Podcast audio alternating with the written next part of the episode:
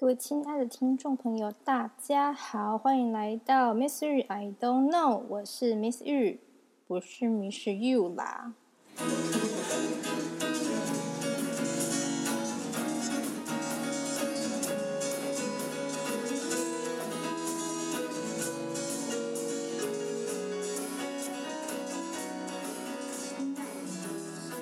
一集的一开始，Miss 要先下跪道歉两件事情。第一件事情就是有眼尖的听众朋友发现没有第三集，直接跳第四集，哎，好，事情就是，嗯，我我我的作业疏失，对不起，我就是忘记排程了，我排程没有设定到，所以就是。第三集的排没有排成，在该出现的那一周上传，也就是八月十十六号来走。好，所以对不起大家，就是这一周是上传原本的第三集，就是第三集跟第三集跟第四集会倒过来，造成大家收听的不便，真的是非常的不好意思。我最近的状况，我之后会有一集来说明我最近的状况。好，然后还有第二件事情要道歉的，就是有非常热心的听众朋友，他真的想要认真的。请我喝咖啡，但是他找不到到底要去哪里赞助我。好，这也是有点乌龙，就是我以为我在那个 Podcast 的后台，我是用别的平台上传的啦。对，这有点复杂，就是 Podcast 的机制有点复杂。然后，总之就是我以为我有设定到那个赞助的东西，然后我的后台看看起来也是有有按下去的。但是，总之，它就是没有显现出那个连接。好，总之，大家就 forget about it，forget about it 吧，就不用赞助我啦。我们也要靠这个盈利，所以，如果你真的想要请我喝咖啡，就是哎，把我本人约出来，哈，就是这样。好，以上两件事情抱，真的真的非常抱歉，对不起大家，我我下跪，我露出胸部道歉，我对不起大家。好，接下来我们就进入这呃，跟第四集倒过来的第三集。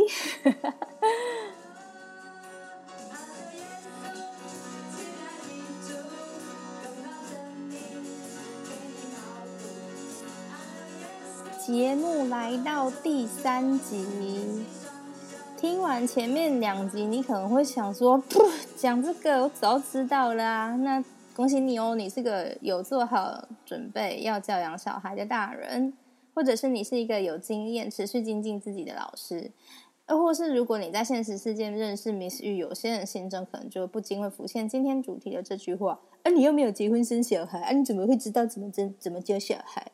是的。我们今天要聊的故事就是跟“哎，你没有生小孩，你怎么知道怎么教小孩”有关。这个主题可以说是我想要开一个 podcast 来谈谈我教学经验的照端呢。对，我的年纪已经超过冻卵的黄金时期了。我没有结过婚，也没有生过小孩，这个完全是个人的选择，还有加上一部分命运吗？天注定？不知道。但反正目前为止，我没有任何生小孩的可能，除非跟耶稣一样是圣与圣灵感孕来的。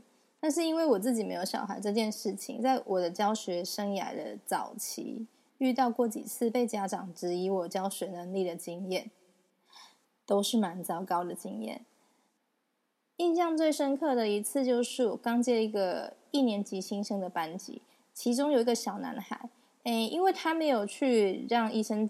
诊断或是有做特教鉴定，那有因为有些家长或是某一些教育理念会蛮排斥去做这样的诊断或鉴定的，他们会觉得这样会给小孩贴标签，或是他们自己有各种纠结的原因啦。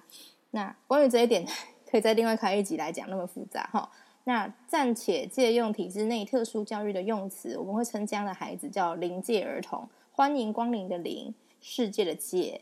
不是阿飘住的那个灵界，虽然我觉得某一些状态还蛮像的，反正可能我们真的给他送去鉴定，或他也不会是什么自闭，也不会是什么过动，或者是我们最近很常听到的雅斯伯格症候群，或是他是可以领什么障碍手册的学生，都不是。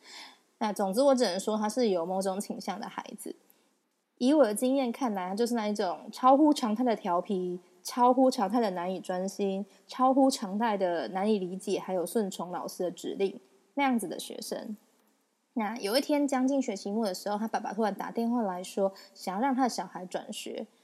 前面当然就是讲他小孩没有规矩啊，然后在学校学学费那么贵，这学科也都没有进步啊。那然后他的爸爸就说了今天主题的这一句话，就是说我，哎你又没有生小孩，你怎么会知道怎么救小孩？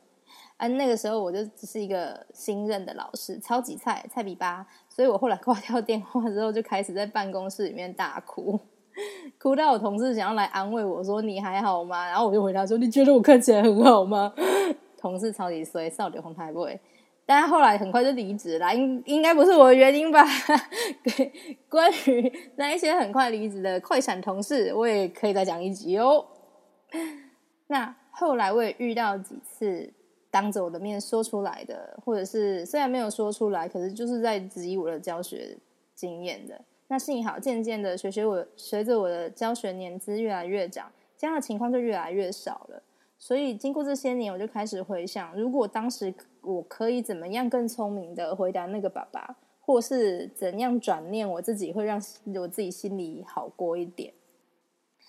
首先呢，我想要请各位听众朋友们回想一下，大家应该都看过，或至少知道有男的妇产科医生吧？那为什么就没有人质疑过男医生说啊，你又没有生过小孩啊，你怎么知道怎么生小孩？是不是？还是有？我不知道。那以我自己个人的经验，我从青春期开始就一直月经失调，一直到最近才比较好。那我看遍了中医、西医，我觉得应该有时间的妇产科，我其实只遇过三个女医师。哎，我当年应该就这样子呛回去啊！所以这位爸爸，男的妇产科医生也一定不知道怎么生小孩喽。我那时候真的是太傻太天真了。后来我跟其他的朋友聊到这件事情，发现我不孤单呢。我有一个朋友，他是心理咨商师，他的专长是伴侣咨商，他都已经当到咨商师的督导了，而且他是辅导跟咨商的博士。可是他也是被被他的那个嗯嗯客户说过：“哎，你又没有小孩，你怎么知道怎么管教小孩？”听到我朋友的经验，我心里就哇，平衡很多哎。那至于后来那一位在电话里面呛我的爸爸，他后来就把他自己的小孩转到别的学校去了。虽然我不应该这样想，但是其实我心里暗暗的松了一口气。我真的是祝福他的新学校还有他的新老师哦。那其实我从来没有见过那个爸爸当面见过，因为他常年都在国外工作把。老婆跟小孩留在台湾的婆家，那平常主要照顾着完全是妈妈。那小小生说，就是在跟妈妈互动的过程里，也有妈妈也有透露，其实她自己在婆家也是承受很多的压力还有不愉快啦。好，那我跟那个爸爸只有在某次他刚好回来，然后来接小孩，我只有看过他的身影侧面从校门口这样飘过去而已，我连跟他正面打招呼都没有过。但是你看看他这样说的一席话，可以让我记得多久？甚至为此做了一集 Podcast，这么铭心刻骨。